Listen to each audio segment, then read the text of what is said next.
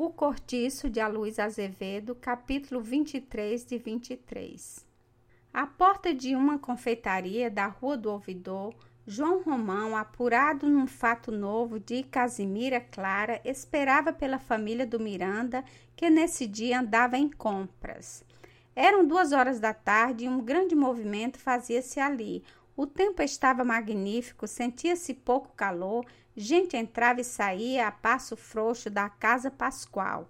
Lá dentro, janotas estacionavam de pé, soprando o fumo dos charutos, à espera que desocupasse uma das mesinhas de mármore preto. Grupos de senhoras vestidas de seda faziam lanche com vinho do porto. Respirava-se um cheiro agradável de essências e vinagres aromáticos. Havia um rumor quente e garrido, mas bem educado. Namorava-se forte, mas com disfarce, flutuando-se olhares no complicado encontro dos espelhos. Homens bebiam ao balcão e outros conversavam comendo empadinha junto às estufas Algumas pessoas liam já os primeiros jornais da tarde, serventes muito atarefados despachavam compras de doces e biscoitos e faziam sem descansar pacotes de papel de cor que os compradores levavam pendurados num dedo ao fundo de um dos lados do salão. Havia-se grandes encomendas de banquetes para essa noite. Traziam-se lá de dentro já prontas torres e castelos de balas e trouxas d'ovos imponentes, peças de cozinha caprichosas, enfeitadas, criadas desciam das prateleiras as enormes bachelas de metal branco que os companheiros iam embalando em caixões com papel fino picado. Os empregados das secretarias públicas vinham tomar o seu vermute com sifão, Repórteres insinuavam-se por entre os grupos dos jornalistas e dos políticos, com o chapéu a ré, ávidos de notícia, uma curiosidade indiscreta nos olhos. João Romão, sem deixar a porta, apoiado no seu guarda-chuva de cabo de marfim, recebia cumprimentos de quem passava na rua. Alguns paravam para lhe falar. Ele tinha sorrisos e oferecimento para todos os lados e consultava o relógio de vez em quando. Mas a família do barão surgiu afinal.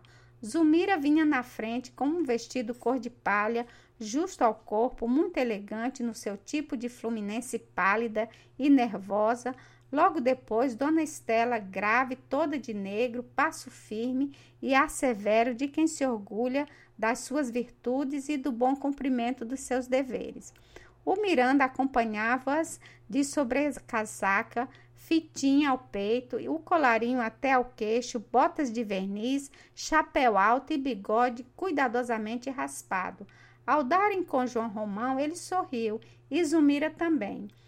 Só Dona Estela conservou inalterável a sua fria máscara de mulher que não dá verdadeira importância senão a si mesmo. O ex-taverneiro e futuro visconde foi, todavia, ao encontro deles, cheio de solicitude descobrindo-se desde logo e convidando-os com empenho a que tomasse alguma coisa. Entraram todos na confeitaria e apoderaram-se da primeira mesa que se esvaziou. Um criado acudiu logo e João Romão, depois de consultar Dona Estela, pediu sanduíches, doces e moscatel de Setúbal. Mas o Mira reclamou sorvete e licor, e só esta falava. Os outros estavam ainda à procura de um assunto para a conversa. Afinal, o Miranda, que durante esse tempo contemplava o teto e as paredes, fez algumas considerações sobre as reformas e novos adornos do salão da confeitaria. Dona Estela dirigiu de mar a João Romão várias perguntas sobre a companhia lírica, o que confundiu por tal modo ao pobre do homem que o pôs vermelho e o desnorteou de todo. Felizmente, nesse instante, chegava o botelho e trazia uma notícia: a morte de um sargento no quartel, questão entre inferior e superior. O sargento, insultado por um oficial de seu batalhão, levantara a mão contra ele, e o oficial então arrancara da espada e atravessara-o de lado a lado. Estava direito. Ah, ele era rigoroso em pontos de disciplina militar. Um sargento levantara a mão para um oficial superior devia ficar estendido ali mesmo, que dúvida! E faiscavam-lhe os olhos no seu inverterado entusiasmo por tudo que cheirasse a farda. Vieram logo as anedotas análogas. O Miranda contou um fato idêntico que se dera vinte anos atrás e Botelho citou uma enfiada deles interminável. Quando se levantaram, João Romão deu o braço a Zumira e o barão e a mulher e seguiram todos para o Largo de São Francisco, lentamente em andar de passeio, acompanhados pelo parasita. Lá chegados, Miranda queria que o vizinho aceitasse um lugar no seu carro, mas João Romão tinha ainda que fazer na cidade e pediu dispensa do obsequio. Botelho também ficou, e mal a carruagem partiu, esse disse ao ouvido do outro sem tomar fôlego. O homem vai hoje, sabe? Está tudo combinado. Ah, vai? perguntou João Romão, com interesse, estacando no meio do largo. Ora, graça, já não é sem tempo. Sem tempo, pois olhe, meu amigo, que tenho suado torpete. Foi uma campanha. Há que tempo já tratamos disto. Mas que quer você se o homem não aparecia? Estava fora, escrevi-lhe várias vezes, como sabe, e só agora consegui pilhá-lo. Foi também a polícia duas vezes e já voltei hoje. Ficou tudo pronto, mas você deve estar em casa para entregar a crioula quando eles lá se apresentarem. Isto é que seria bom se pudesse dispensar. Desejava não estar presente. Ora essa, então com quem se entenderam eles? Não, tenha paciência, é preciso que você lá esteja. Você podia fazer as minhas vezes. Pior, assim não arranjamos nada. Qualquer dúvida pode retornar o caldo. É melhor fazer as coisas bem feitas. Que diabo lhe custa isso?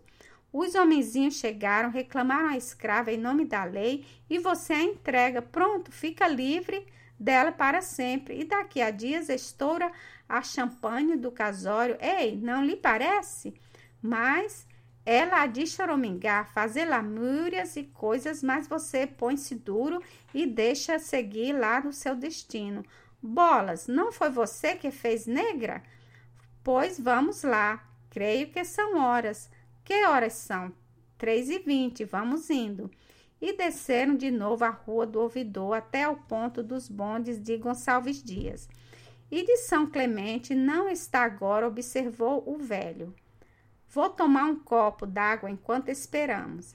Entraram no botequim do lugar e, para conversar sentados, pediram dois cálices de conhaque. Olha, acrescentou o botelho, você nem precisa dizer palavra, faça como coisa que não tem nada com isso, compreende? E se o homem quiser os ordenados de todo o tempo em que ela esteve em minha companhia? Como? filho de você não alugou nas mãos de ninguém, você não sabe lá se a mulher é ou era escrava. Tinha por livre naturalmente, agora aparece o dono, reclama e você a entrega porque não quer ficar com o que não lhe pertence. Ela sim pode pedir o seu saldo de contas, mas para isto você lhe dará qualquer coisa. Quanto devo lhe dar? Aí uns 500 mil réis para fazer a coisa a fidalga, pois dou-lhe-os e feito isso, acabou-se. O próprio Miranda foi logo, logo ter com você e verá. Iam falar ainda, mas o bonde de São Clemente acabava de chegar, assaltado por todos os lados pela gente que eu esperava. Os dois só conseguiram lugar muito separados um do outro, de sorte que não puderam conversar durante a viagem. No Largo da Carioca, uma vitória passou por eles e todo o trote. Botelho vergou-se logo para trás, procurando os olhos do vendeiro, a rir-se com intenção. Dentro do carro ia Pombinha, coberta de joias, ao lado de Henrique, ambos muito alegres em pândega. O estudante, agora no seu quarto ano de medicina, vivia solta com outros da mesma idade e pegava ao Rio de Janeiro seu tributo de rapazola rico. A chegarem a casa, João Romão pediu ao cúmplice que entrasse e levou-o para o escritório. Descanse um pouco, disse-lhe. É, se eu soubesse que eles se não demoravam muito, ficava para ajudá-lo. Talvez só venham depois do jantar, tornou ele, assentando-se à carteira. Um caixeiro aproximou-se dele respeitosamente e fez-lhe algumas perguntas relativas ao serviço do armazém. ao que João Romão respondia por monossílabos de capitalista. Interrogou por sua vez e, como não havia novidade, tomou Botelho pelo braço e convidou-o a sair. Fique para jantar, são quatro e meia, segredou-lhe na escada. Já não era preciso prevenir lá de frente, porque agora o velho parasita comia muitas vezes em casa do vizinho. O jantar correu frio e contrafeito. Os dois sentiam-se ligeiramente dominados por um vago sobressalto. João Romão foi pouco além da sopa e quis logo a sobremesa. Tomavam café quando o empregado subiu para dizer que lá embaixo estava um senhor acompanhado de duas praças e que desejava falar ao dono da casa. Vou já, respondeu este, acrescentou para o botelho. São eles, devem ser, confirmou o velho. E desceram logo. Quem me procura? exclamou João Romão com disfarce, chegando ao armazém. Um homem alto, com ar de estorina, adiantou-se e entregou-lhe uma folha de papel. João Romão, um pouco trêmulo, abriu-a de frente dos olhos e leu-a demoradamente. Um silêncio formou-se em torno dele. Os cacheiros pararam em meio do serviço, intimidados por aquela cena em que estava a polícia. Está aqui com feito. Este, afinal, negociante. Pensei que fosse livre. É minha escrava, afirmou o outro. Quer entregar-me? Mas imediatamente, onde ela está? Deve estar lá dentro. Tenha a bondade de entrar. O sujeito fez sinal aos dois urbanos que o acompanharam logo e encaminharam-se todos para o interior da casa. Botei-lhe à frente deles, ensinava-lhes o caminho. João Romão ia atrás pálido, com as mãos cruzadas nas costas. Atravessaram o armazém, depois um pequeno corredor que dava um, para um pátio calçado, chegaram finalmente à cozinha. Bertoleza, que havia já feito subir o jantar dos cacheiros, estava de cócoras no chão, escamando peixe para a ceia do seu homem, quando viu parar defronte dela aquele grupo sinistro. Reconheceu logo o filho mais velho do seu primitivo dono e um calafrio percorreu-lhe o corpo. Num relance de grande perigo, compreendeu a situação. Adivinhou tudo com a lucidez de quem se vê perdido para sempre adivinhou que tinha sido enganada, que a sua carta de alforria era uma mentira e que o seu amante, não tendo coragem para matá-la, restituía ao cativeiro. Seu primeiro impulso foi de fugir. Mal, porém, circunvagou os olhos em torno de si, procurando a escápula. O senhor adiantou-se dela e segurou-lhe o ombro. É esta, disse aos soldados que com um gesto, intimaram a desgraçada a segui-lo. Prendam-no, é escrava minha. A negra imóvel, cercada de escamas e tripas de peixe, com uma das mãos espalmadas no chão e com a outra segurando a faca de cozinha, olhou aterrada para ele sem pestanejar. Os policiais, vendo que ela se não despachava, desembaiaram-se os sabres. Bertoleza, então, erguendo-se com ímpeto de anta brávia, recuou de um salto e, antes que alguém conseguisse alcançá-la, já de um só golpe certeiro e fundo, rasgar o ventre de lado a, lado. E depois embarcou para a frente, rugindo, esfocinhando moribunda numa lameira de sangue. João Romão fugira até ao canto mais escuro do armazém, tapando o rosto com as mãos.